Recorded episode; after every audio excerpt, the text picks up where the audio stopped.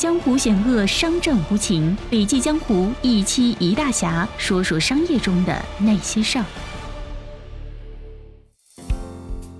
亲爱的听众，你好，这里是笔记侠，我是晴天，欢迎收听今天的内容。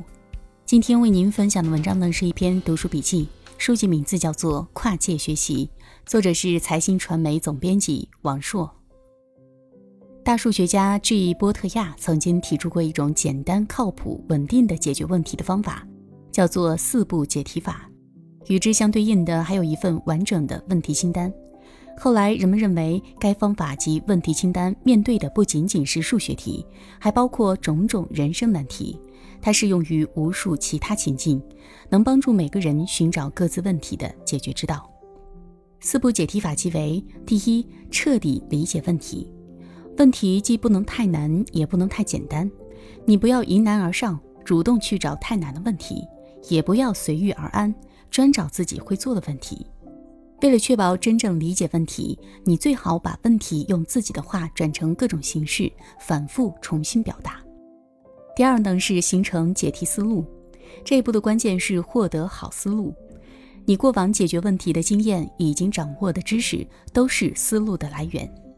如果你的思路始终不肯降临，那就试试改变这个问题的各个组件，已知、未知条件逐一替换，直到找到与之相似而你又解决过的问题。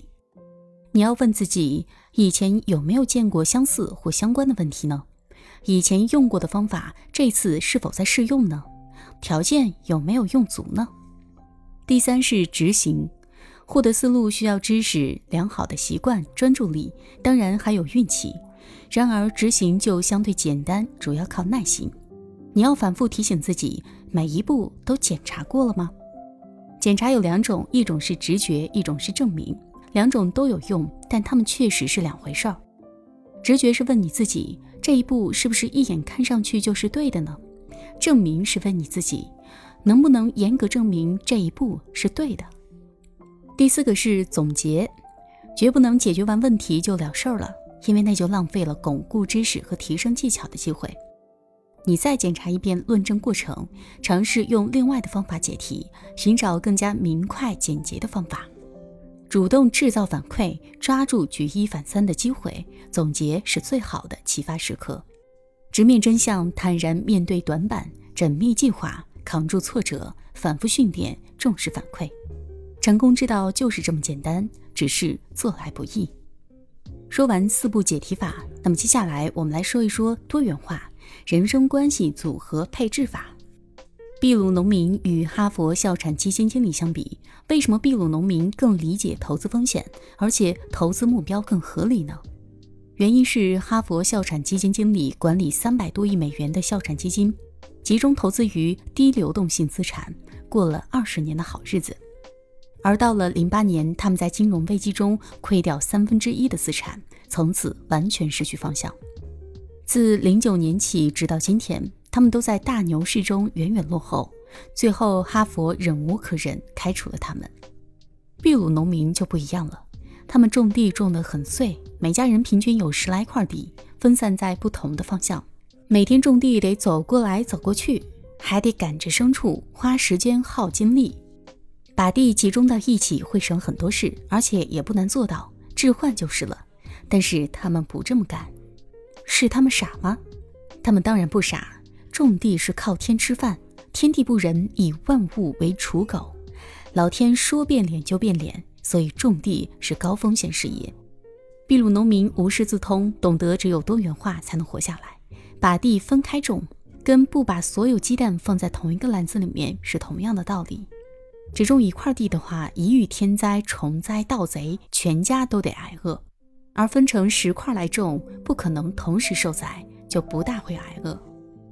提炼一下，秘鲁农民是这样管理风险的：首先，他们追求的不是更高的平均预期收益，而是不要挨饿；其次呢，在不挨饿的前提下，才去追求高一点的平均预期收益。那么，怎样做到持续成功呢？成功极难，但下一个成功更难。成功指的就是环境选择了那些成功者，问题是环境会变，而成功者几乎注定跟不上环境的变化。他们将以前的环境过度优化。哈佛商学院教授克里斯坦森曾说：“优秀者几乎注定失败的原因就是他们优秀，这就是成功的悖论。”那我们该怎么办呢？首先，在自己选定的方向上专心致志、全力以赴，最大限度地适应你所选定的那个环境，因为唯有这样，你才有成功的可能。第二是永远要对自己当下的环境过度优化保持警惕。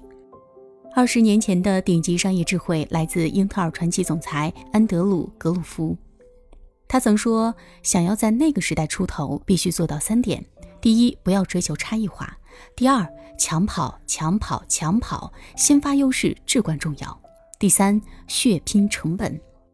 他曾用这三项原则分析离开苹果的乔布斯，却很快被打脸。重新回归苹果后的乔布斯开始大刀阔斧的改革，并开始一个一个的证伪格鲁夫的原则。格鲁夫说：“不要差异化。”乔布斯不理睬，提出口号：“不同凡响。”格鲁夫说：“先发吃肉，后发吃灰。”乔布斯不理睬，偏要进入，偏要进入熟透到烂的市场，却进一个颠覆一个。由此，苹果实现了从三十亿美元到今天超过万亿美元市值的华丽逆转。虽然不尽力适应当下环境就无法成功，但是极度适应当下环境就必然在环境中失败。好了，今天的音频分享就到这里，感谢收听，我们明天见。